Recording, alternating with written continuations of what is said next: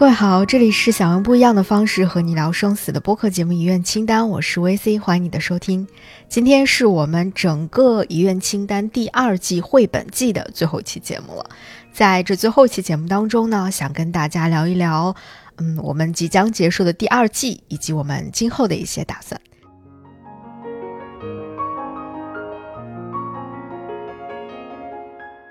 其实我们第二季的绘本季呢，一共做了八期节目，然后涉及到了九个绘本。啊，其实我们的绘本库里面的这个库存还有好多其他的，只不过我们在经过了一些筛选之后，啊，没有讲那些嗯，可能已经有很多人聊过或看过的比较老一点的经典一点的那些关于生死的绘本故事了。比如说像特别经典的那个《欢的礼物》，还有《活了一百万次的猫》等等，这些可能我个人觉得有一点点太过经典了，也不太需要我们去对它进一步的解读，因为对他们的解读已经。涉及到方方面面、各种各样了。我们尽量选取了一些它的创作年代或出版年代比较靠近我们现在这个时间点一点的，然后涉及到的话题和议题呢，也更加贴近我们当下大家最关注的啊这样的一些绘本作品。当然，其他也有很多很多优秀的绘本作品在我们的备选库里面啊，我们也会把它们列在本期节目的 show notes 里面，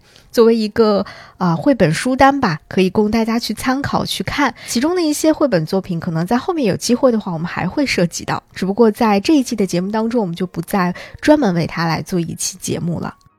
那其实回看我们整个第二季的这八期节目，其实主要涉及的就是两个方面的主题，一部分是关于如何去面对年龄与时间，另外一方面是如何去面对死亡与告别。这也是我们第二季特别想要做的一件事情，就是以这样的一种更柔和的方式，帮助大家去积攒勇气，来面对死亡，面对告别，甚至今后有勇气去面对生命的复杂性。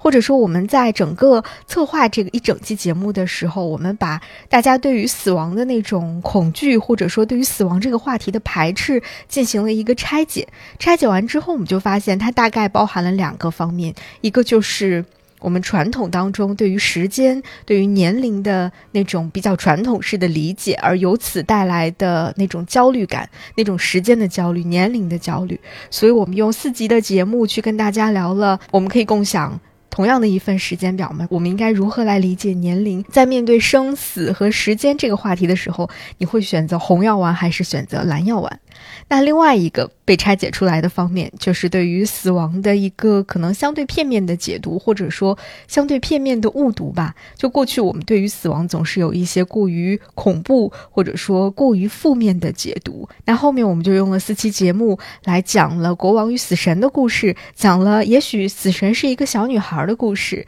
啊，讲了一百天后会死的鳄鱼君的故事，以及最后一个非常真实的故事，那就是艾玛奶奶为自己的下一场旅行做准。备的故事，我们希望通过这样的一些故事，让大家能够积攒勇气，面对复杂。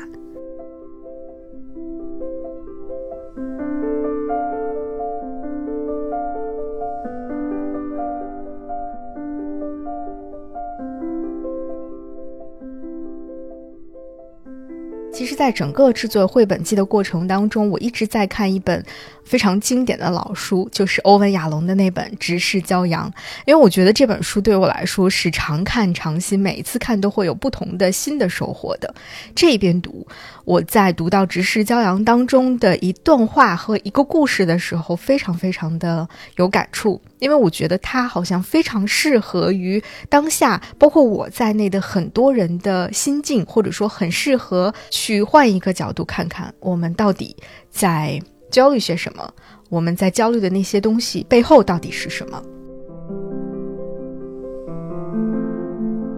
在《直视骄阳》当中的第四个章节“观念的力量”里，欧文·亚龙先生和我们分享了很多帮助我们去克服死亡焦虑的真知灼见。其中有一句话，我觉得特别好，叫做“除了选择，一切都会消失”。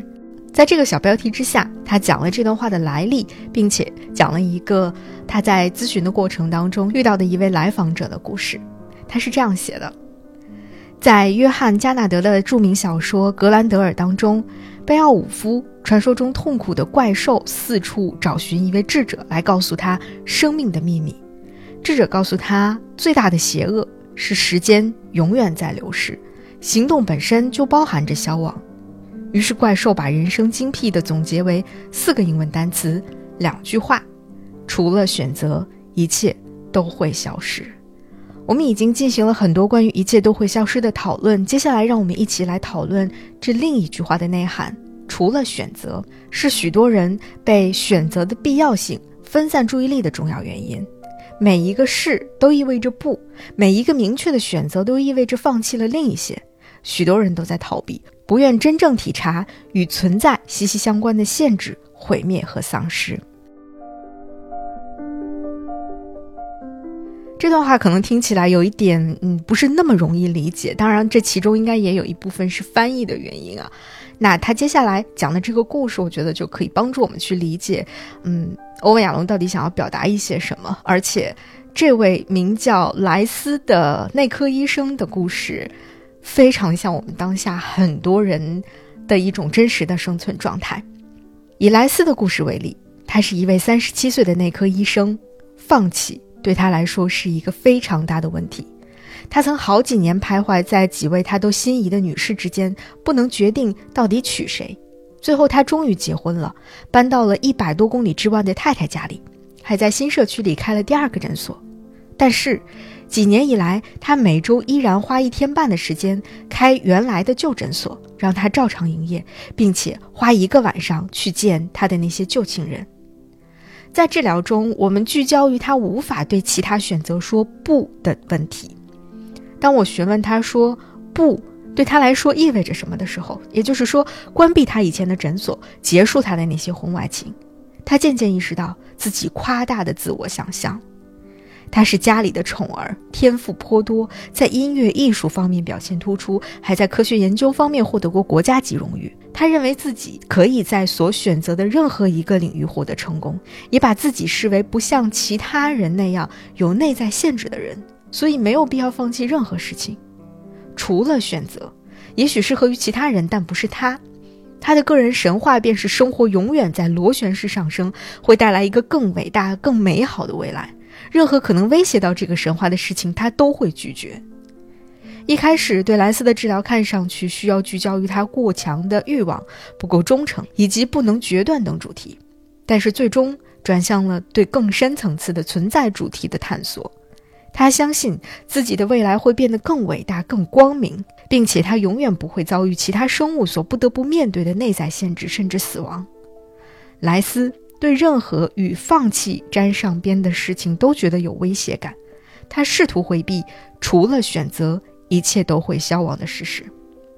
对于莱斯这种内在愿望的澄清，使得治疗重点更加明确集中，也大有进展。一旦他可以接受放弃一些事情，将注意力从不切实际的抓紧一切，转变为珍惜他已拥有的东西。我们的治疗工作就可以开始转向他现在的生活经历，尤其是他目前的妻子、孩子的关系。莱斯相信生活永远是螺旋式上升的，这是在心理治疗中常常出现的主题。我曾经和一位五十岁的女士面谈过，她的丈夫当时七十岁，是一位著名的科学家。由于一次中风，她的丈夫患上了老年痴呆症。看着昔日的伴侣如今整天无所事事地坐在电视机前，这位女士尤其不能接受。她竭尽全力，甚至无法克制地给他找事情做。任何能够提高丈夫脑力的事情，她都尝试过，比如读书、下棋、学习西班牙文、拉小提琴等等。丈夫的老年痴呆症使得她对未来的期望彻底破碎了。她本以为未来永远会更好，学习更多的东西，发现更多的东西，拥有更多的喝彩，但这一切都破碎了。如今选择很难承受，那就是我们每个人都是有限的。从呱呱坠地开始，走过童年，走向成熟，最终注定走向凋零。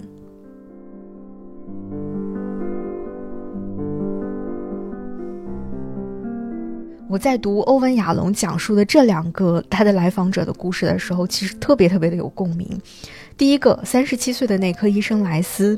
他就像我们。很多很多人一样，或者说像很多三年前我们很多很多人一样，我们总会觉得只要努力，一切都会越来越好。我们的生活就是一个无限螺旋式上升的过程，我们的人生就是这样的一个过程。我们会一路高歌猛进，一路向前。我们不需要做出选择，我们只需要去努力就可以了。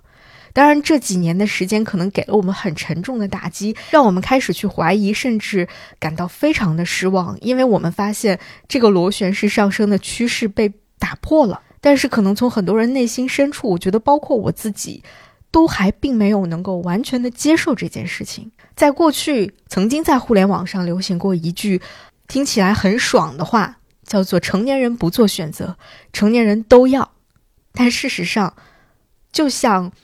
欧文亚龙在这里引用的这句话，除了选择，一切都会消亡。我们生命当中的每时每刻，其实也都在做出选择，或者说，你应该也必须要做出选择，生命才会继续的向前走。而后面欧文亚龙讲到的那个故事，我们更熟悉的，或者说真实的发生在很多人身边的，我们如何去面对当一个生命走向巅峰之后，逐渐走下坡路的那段时间？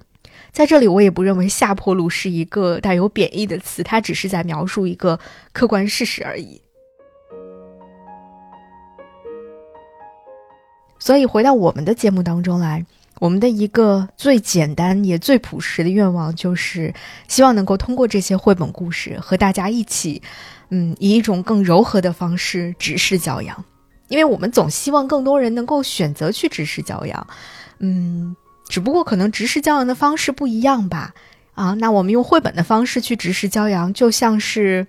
有一把遮阳伞挡在我们的头上，有一副墨镜戴在我们的眼睛上，让我们不至于马上就被那个骄阳灼伤。但至少我们开始慢慢的有一些力量，有一些勇气去愿意抬头看看它。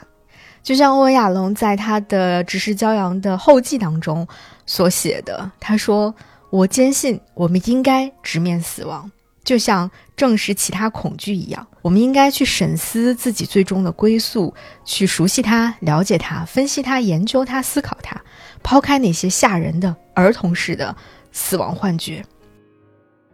但他同时也在这里说，我们不会因此就得出结论，觉得死亡是如此痛苦，简直无法承受，或是被这些念头摧毁，或是否认人生无常，以免这些事实让人陷入无意义当中。种种否认死亡的方式都付出了代价，那就是我们内在的生命被限制了，视线被模糊了，理性被磨灭了，最终我们被自欺欺人所俘获了。当然，在。我们去直视骄阳的过程中，总是会伴随着各种各样的情绪的波动。比如说，啊，在有一些节目当中，我其实能够在大家的评论里面感受到这种情绪的波动。我觉得一切都是 OK 的。你产生所有的情绪，嗯，即便是在那些很温柔的故事当中，你会掉下眼泪，或者它触发了你内心的某种。你暂时还有不能够处理的情绪，那你就停下来，不要再去听这期节目了，让自己平静下来，或者当自己觉得我已经准备好的时候，再重新去打开这期节目听，都是完全 OK 的。因为焦虑总会伴随着直视死亡的全过程，包括欧文亚龙在写《直视骄阳》这本书的时候，他也说，当我写下这些文字的时候，都可以感受得到这种焦虑，这便是自我觉知的代价。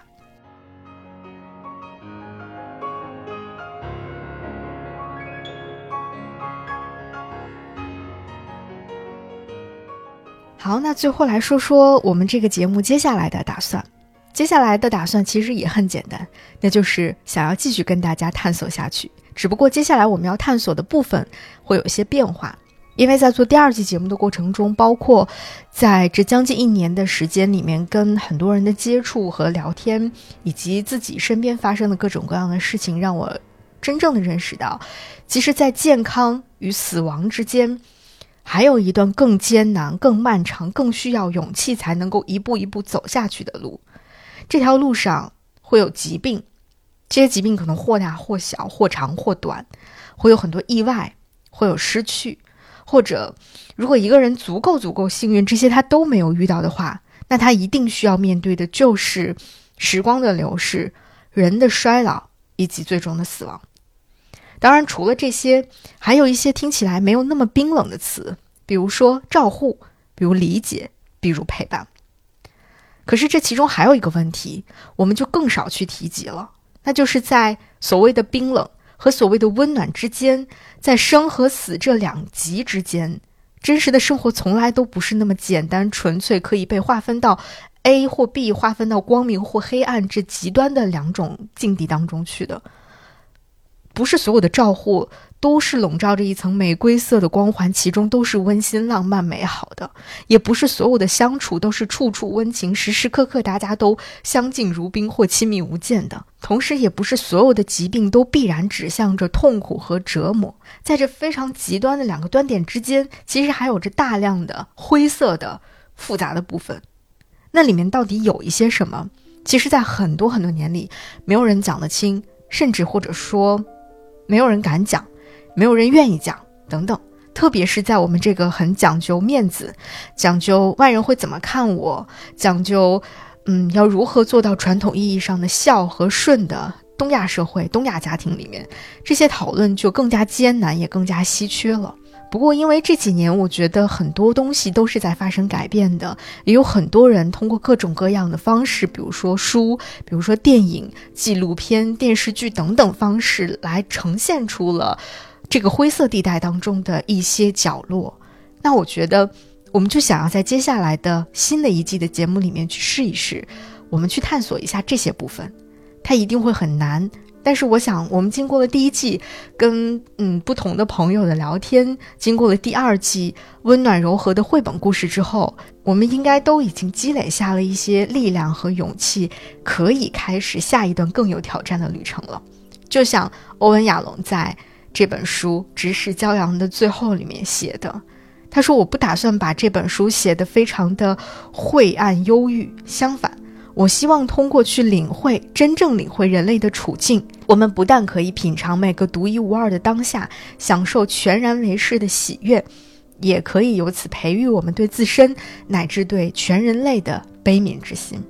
那我们的节目就没有欧文亚龙先生这么宏伟的愿望了啊，要为全人类有这个悲悯之心。但是我们想做的，其实还是。就像我们节目 slogan 里面所说的，此刻我们讨论死亡是为了更好的活着，或者说讨论在生死之间那个复杂地带当中的一些细节和更真实的故事，也是为了能够度过一个不留太多遗憾的人生。那我们就下一集再见吧。我相信，当我们终于有力量去面对复杂的时候，我们的人生将会迎来新的风景。